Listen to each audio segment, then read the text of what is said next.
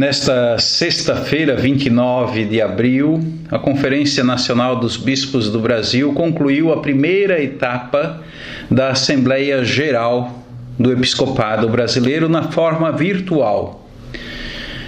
Na forma virtual, porque consequência de um tempo desafiador que não foi ainda superado e não sabemos quando e como e se será superado. A Assembleia Geral é sempre um exercício privilegiado de comunhão. O caminho é rico, nobre, necessário, também longo. É preciso caminhar com discernimento, coragem, determinação e espírito de oração, a fim de que a comunhão possa se consolidar sempre mais, sempre mais. Durante estes dias de assembleia, imaginemos 479 bispos, 318 bispos, digamos assim, em atividade, atuando eh, junto às igrejas particulares em primeira pessoa. 161 eméritos. É um número expressivo.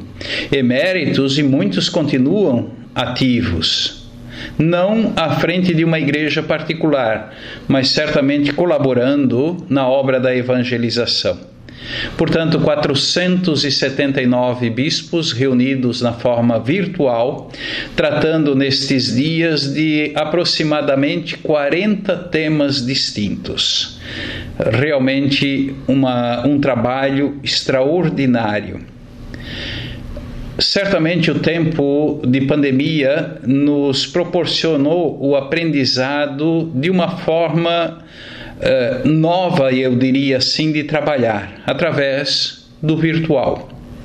Aprendemos a viver e a trabalhar no formato virtual. Certamente uh, a virtualidade não, nos, não tem a dignidade da presencialidade. Por outro lado, eu creio que esses dias de assembleia nos mostrou que a virtualidade permite uma participação maior na própria atividade da assembleia. Nestes dias nós tratamos de análises de conjuntura social e eclesial. Na análise de conjuntura social abordamos a situação delicada da nação e do seu povo. Na análise de conjuntura eclesial, abordamos os 15 anos do documento de Aparecida. Certamente, ao longo da celebração de uma assembleia, há temas que são estatutários, assuntos estatutários, relatórios, prestação de contas, apresentação da vida pastoral nos regionais, etc. E há também temas que, por assim dizer, eh, exigem de todos nós uma dedicação particular. Aqui me refiro ao tema central, ao tema central da nossa Assembleia. Nessa primeira etapa, nós fizemos um trabalho junto aos nossos regionais, cujo tema era Igreja Sinodal, Comunhão, Participação e Missão. Isto em sintonia com a temática proposta pelo Santo Padre para a próxima celebração do Sínodo dos Bispos, que se realizará em Roma em 2023.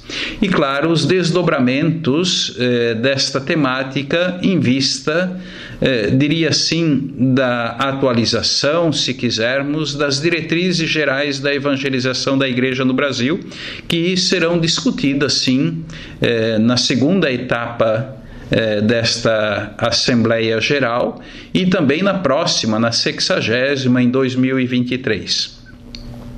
Abordamos a temática do Estatuto da, da Conferência dos Bispos, foram dados encaminhamentos. Também tratamos do assim dito texto de estudos, o documento 114 da Conferência sobre a Palavra de Deus na vida das comunidades.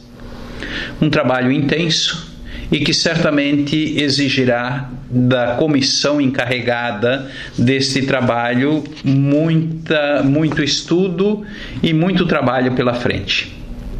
Eu destacaria uh, do, uma temática, eu diria, bastante eh, eh, que marcou estes dias também eh, da nossa uh, Assembleia. As mensagens elaboradas e que serão enviadas ao Santo Padre, primeiro lugar, depois ao prefeito do dicastério para os bispos, isto é uma praxe já na história das assembleias da conferência, e uma mensagem também ao povo brasileiro e esta mensagem ao povo brasileiro é um reflexo, sim, daquilo que nós uh, ouvíamos na análise de conjuntura sociopolítica e econômica apresentada a nós no primeiro dia da Assembleia.